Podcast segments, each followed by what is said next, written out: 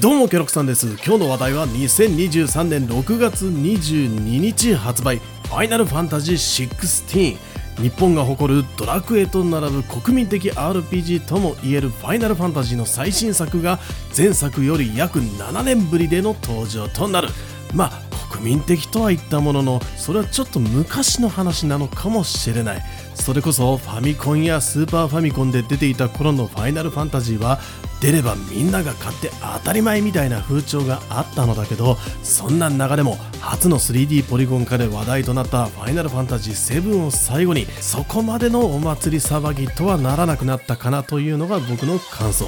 今じゃポケモンの方が国民的 RPG 感は強いからね。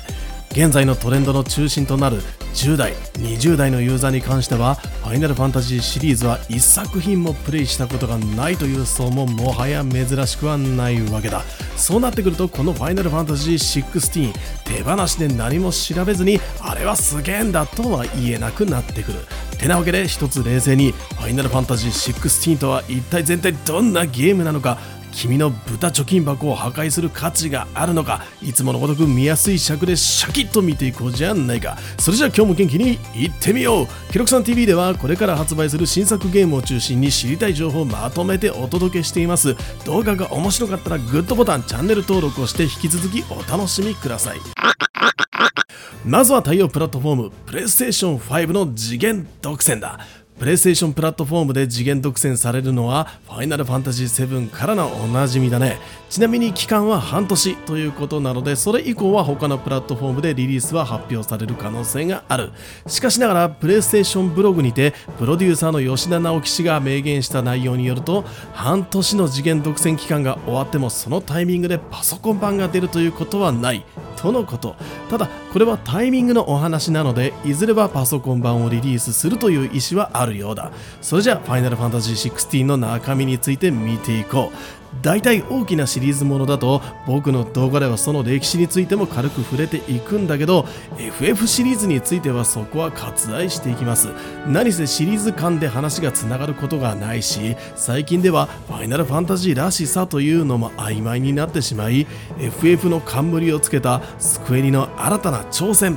というふうに見えるからね。というわけで過去作を全く遊んだことがないという人には朗報。過去作は一切気にしなくて OK ってやつ。あらすじについては公式サイトに短い文で紹介されていた。物語の舞台となるのがバリスゼア。過去のファイナルファンタジーとは何らつながりのない世界と思われる。この世界ではどうやらシリーズおなじみのクリスタルが人々のライフライン。ここから供給されるエーテルというエネルギーを使って魔法を生み出して生活を成り立たせているという背景があるようだ。このクリスタルの過去は有限なものらしくこれを奪い合うために国々は戦争をしているとまあなんともひどい世界のお話。分かっているだけでも6つの国が登場するようで机にお得意のファンタジー戦国ものってやつだね。主人公となるクライブというイケメンはロザリア公国というところの第一王子。何でも世界のライフラインみんなの大好きクリスタルを破壊するために旅立つのだとか。最後にあるキャッチコピーはこれはクリスタルの過去を断ち切るための物語とある。人が争うくらいなら便利な暮らしなんていらないざますというような物語なのかそれとももっと違う目的があるのかはそれはゲームを買ってからのお楽しみというわけだ。公式サイトにある世界観について書かれた項を見てみると世界が黒の一体に蝕まれるという記載があることからどうやらクライブとやらの目的は単純なものではなさそうだ。世界観ついでにファイナルファンタジー16で重要になる設定がある。それがドミナント。召喚獣という存在については FF シリーズを大して遊んでいなくてもわかるとは思う。魔法の力を使って呼び出す幻獣というやつだ。この世界では危険な存在として認知されている召喚獣の力を自らの体へ呼び下ろすことができる者がいるようでね。そいつらのことをドミナントと呼ぶようだね。スタンド使いみたいなもんと思えばいいのかな。物語バトル面などでファイナルファンタジー16を特徴づける存在になるので覚えておこう。ただ面白いのは主人公クライブに関わる関係者たちの多くはドミナントなのにクライブ自身はドミナントとしてまだ覚醒をしていないという設定。初めは持たざる者落ちこぼれというわけだ。そして弟のジョシュアってやつは優秀なドミナントなんだよね。兄貴のクライブはナイトとして弟くんを守るという責務を負っているようだ。無能のレッテルを貼られているけど心優しい兄貴。で何か潜在的な能力を秘めている。秀才とちやほやされているんだけど謙虚で兄を慕っている弟この構図結構あるあるでキャッチーじゃない？ゲームの特徴について見ていこう。ファイナルファンタジーというシリーズを通して言えることなんだけどストーリーがメインとなるゲームなんだよね。ファイナルファンタジー10以降の作品は差し詰め動かせる映画というイメージが強い。ファイナルファンタジー16でもその特徴はしっかりと受け継いでいてムービーシーンだけでも全編通して11時間以上あるらしい。つまりゲームとしての自由度は高くはないということ。オープンワールド系といった自由度の高いゲームに慣れすぎているとゲームとして本当に面白いんでしょうねなんて心配になっちゃう人もいるかもしれない。でも JRPG というカテゴリー自体ストーリーをメインにしてるゲームが多いからね。オープンワールド系の RPG ってさストーリー把握が難しいものが多くて途中で興味が薄れてやめてしまうなんて人も案外いたりするじゃない？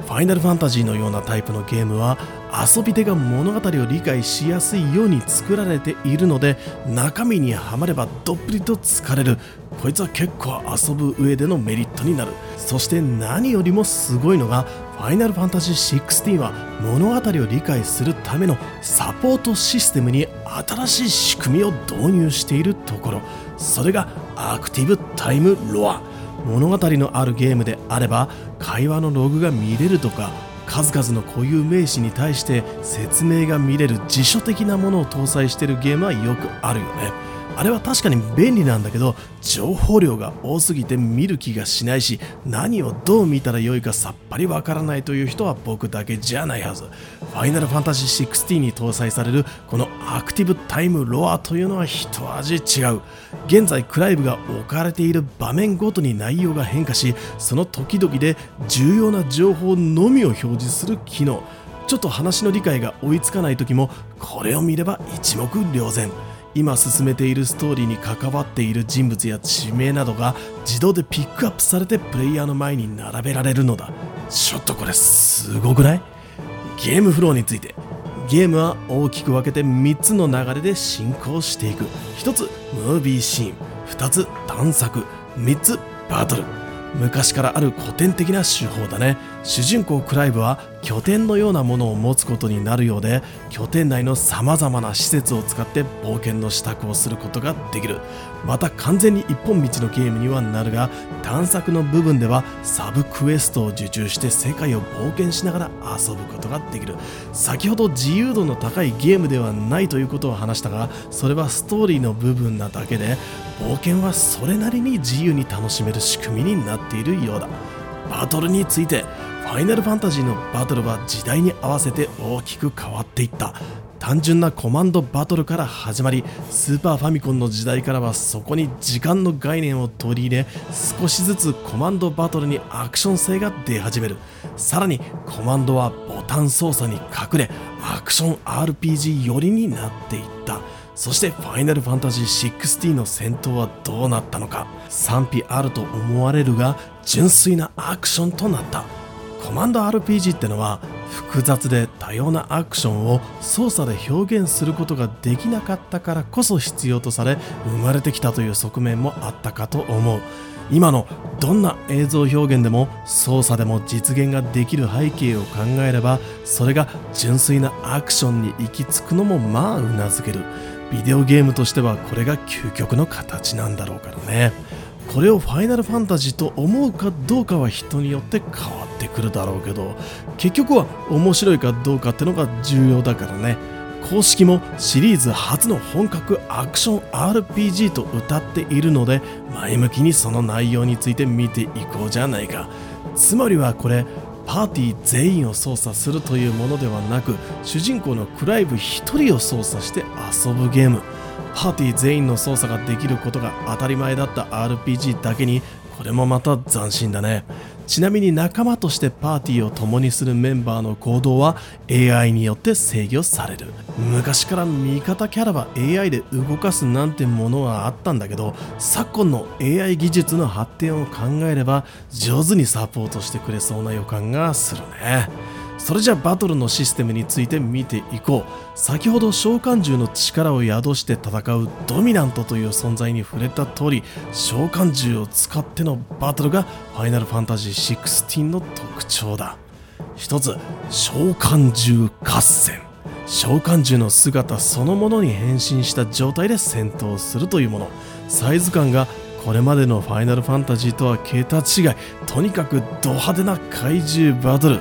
これまでのファイナルファンタジーってのは召喚したらその攻撃を見守ることしかできなかったんだけど今作ではこれを自分の手で自由に動かすことができるんだね。そう考えれば、ま、ちょっと楽しそうかな。2つ召喚獣アクション。フライブに召喚獣の力を宿らせて特殊なアクションを繰り出す、まあ、こっちの方がスタンドっぽいね。複数の召喚獣アクションから好きなものを3つ選んでセット。L2 ボタンかなんかで切り替えながら連携させて使っていく。かなりスピード感のあるアクションになっているようだ。このようにドミナントという存在がファイナルファンタジー16らしさというものを生み出すというわけだね。映像を見た限りベヨネッタシリーズとかデビルメイクライといったものを思い起こしてしまったのは僕だけじゃないはず。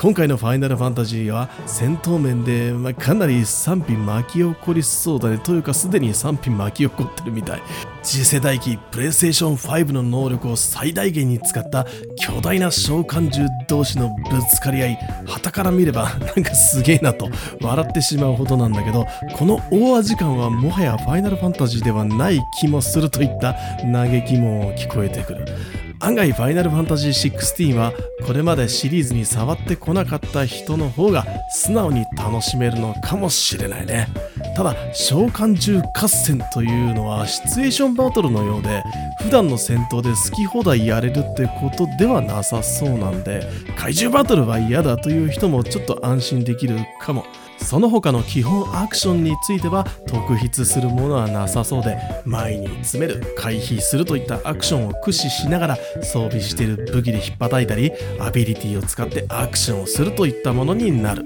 操作は基本攻撃として武器による近接攻撃。魔法による各種支援や遠距離攻撃というものがあるらしい。その他必殺技的なアビリティがあり各種アビリティの起動をボタンに割り当てて使っていくといったシステムになっているようだ。通常攻撃やアビリティを織り交ぜて戦うコンボ攻撃や立ち回りといったものは純粋なアクションゲームのそれになるのでクライブの強さは RPG としての成長要素に加えプレイヤーの操作連動も大きく関わってくる。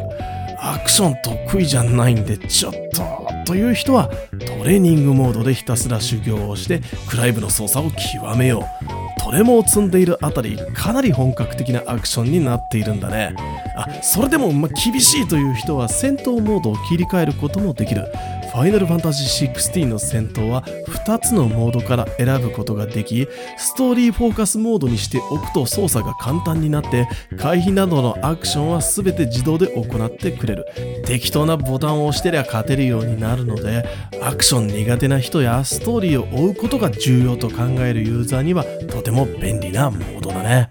またその反対のモードとなるアクションフォーカスモードは戦闘の全ての操作をプレイヤーが行わないといけないこってこてのアクションとなる。次はこのゲームの成長要素について見ていこう。戦闘を繰り返すことでたまるアビリティポイントを使ってスキルを習得強化をしていく。ノード型のパネルから好きなアビリティを取ってその組み合わせのシナジーでクライブの特徴をビルドしていく。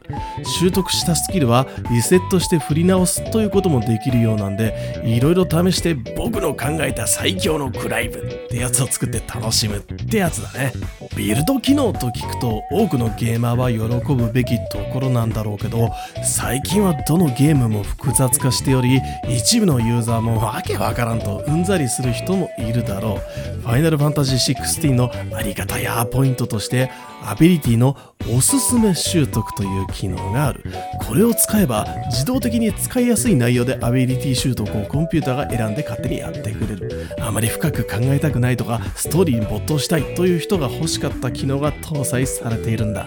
現在判明しているやり込み要素としてはアクションゲームとして歯ごたえのあるモードにチャレンジできるという要素があるようだ。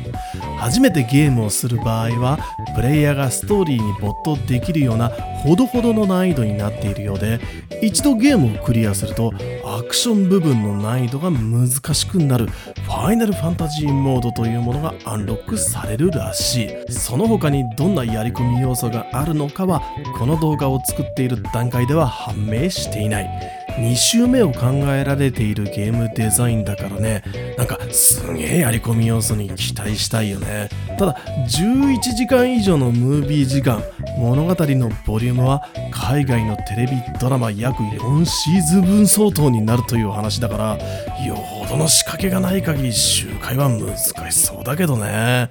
さあいかがでしたでしょうか？今日のケロクさん TV 発売目前というところではあるんだけど一般ユーザー向けにはそこまで多くの情報が公開されてはいないんだよね。